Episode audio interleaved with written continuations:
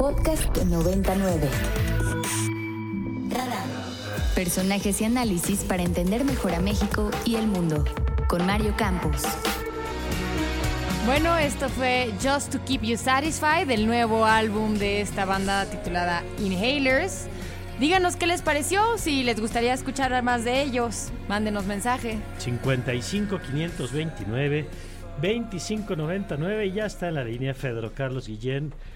Fedro Carlos, ¿cómo estás? ¿Les puedo mandar mensaje directo? Sí, por favor. No, no, No quiero te volver a oír eso. Pero está muy bien.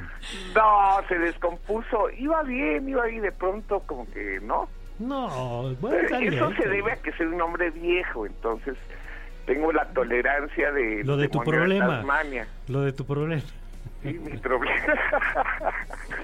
Oye, que, lo que tú llamas eufemísticamente mi problema, en efecto, es que soy un hombre viejo y tengo poca tolerancia. no, eh, Estaba yo, oyendo la musiquita y de pronto como que se pusieron locos, ¿no? yo creo que, eh, bueno, se emocionaron, se emocionaron. Iban bien y se emocionaron. Les ganó la emoción. Dijeron, qué bien suena esto, échale más ganas. Oye, antes de entrar contigo, Sí, señor. La semana pasada, aquí en un eh, día muy emotivo, despedimos a Alexia Guindy de final de temporada. Y hoy te quiero presentar a dos nuevas voces que están con nosotros. Primero, te- O sea, me quieren volver loco. sí, sí, sí, sí, sí. Pero primero, déjame decirte que está Ana Jasso con nosotros. Ahí ya la conozco. Bueno, entonces Ana, Hola Pedro, ¿cómo estás? No nos habíamos saludado. Ana, es un placer saludarte. Déjame decirte que tengo en mi grupo de la Ibero tres alumnas Anas. Ah, Eso bien. quiere decir que eh, quizá finales de los 90, inicios de los 2000, el nombre pegó, ¿no? Bueno, para confirmar tu hipótesis, te quiero presentar ahora a Ana Ceseña. Hola, no mucho puede gusto. Ser, no puede ser. Y, Ana, y- y está con Ceseña. nosotros Emilia, Emiliana, no, no, Emiliana, no. Emiliana, bueno, Emiliana, Emilia, eh, Luciana, ¿cómo estás, Emilia? Pues te presento a. Pedro Carlos Guillet. O sea, estás acompañado de dos Anas y una em- Emilia. em- Emilia. Mi barrio- Emilia, Emilia es un gran nombre, por cierto. Sí, es un gran nombre. Sí, gracias. O sea que mi barrio me respalda, como puedes ver. No, ya vi que traes, no, pues así, te- le echan montón a uno que es un anciano, pues no se puede. No se puede. Sí, son, son, supongo que son veintipocos, ¿no? Sí, tienen sí. estas A ver. Emilia, ¿cuántos años tienes tú? Sí, 25 ya. 25, Ana Ceseña Yo tengo 23, este año 24. y Ana Jasso. Yo 27, ya para los 28. Eso. Pues muy bien. Eh, me deprime mucho, primero la música, pero luego este que hablen de economía antes que yo. Pues es, eh, mira, piénsalo al revés, que después de hablar de economía ponemos algo que reanima. No, bueno, eh, sí, eh, siempre tiene la respuesta oportuna, querido amigo. Y Ana, Ceseña y Emilia, ¿conocen la dinámica? ¿No? Tienen cara como de qué va a pasar ahora. ¿Qué va a pasar? Vamos a pasar a las preguntas. Sí. Entonces, si las contestan correctamente, cosa que es eh, profundamente poco usual, tendrán fanfarrias. Ajá. Y si no, pues... Este, La no humillación, la humillación. Y eh, también lo señalaste correctamente la vez pasada, si hago unas muy fáciles y no las contestan, sale peor. ¿no? Sí, sí, sí, sí, sí. Muy bien, Entonces, vámonos. Venga, ChatGTP también está con nosotros esta mañana, así que adelante. Etimología de la palabra extinción. Etimología.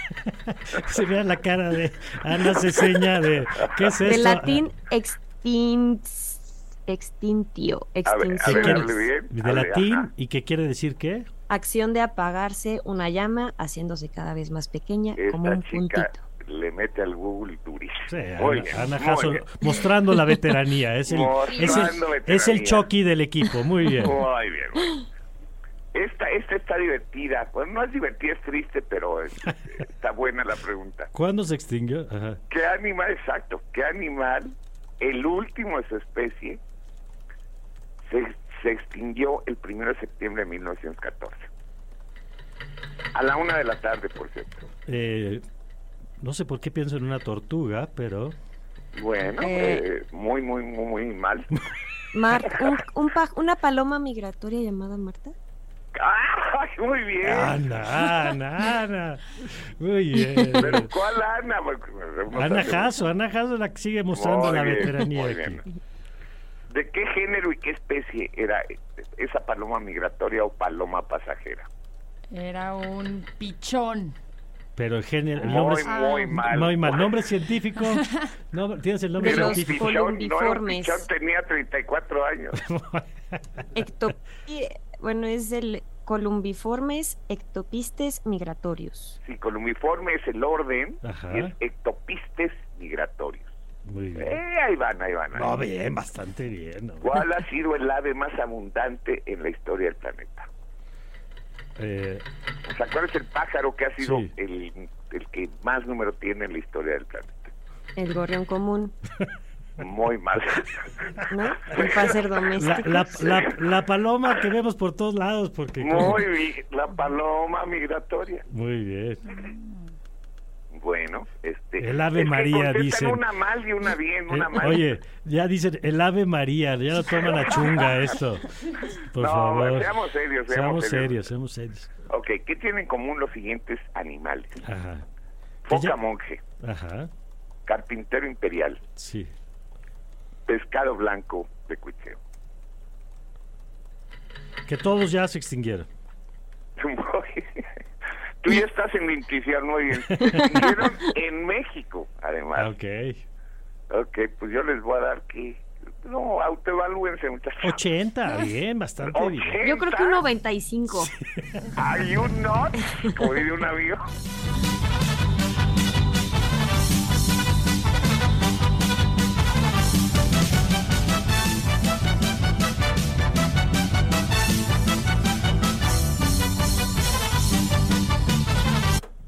Bueno, lo primero es honores a Ana Jasso.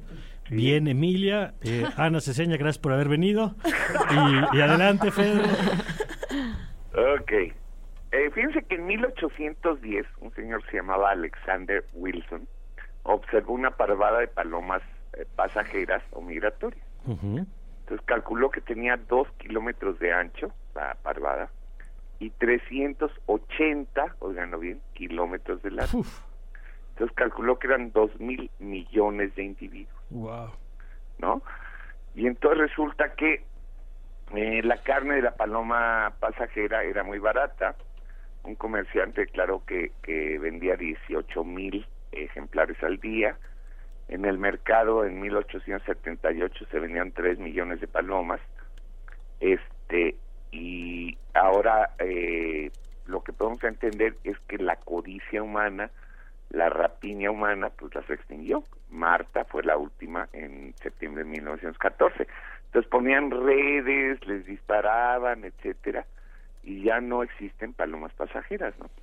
Entonces, lo primero que debemos decir es que las extinciones son parte de un proceso natural. Mm, Ha habido seis procesos de extinción masiva que se pueden deber a razones muy diferentes, cambios climáticos, el meteorito que, que se echó a los dinosaurios hace 65 millones de años, o a la imbecilidad humana, ¿no? Por ejemplo, el dodo era un ave que vivía en las Islas Mauricio, llegaron marinos holandeses a finales del siglo XVI y dijeron, pues esta ave es estúpida, no era estúpida, nunca había visto un ser humano, no le tenía miedo y entonces las mataban a palos, introdujeron gatos, ratas y el dodo se extinguió en 1681.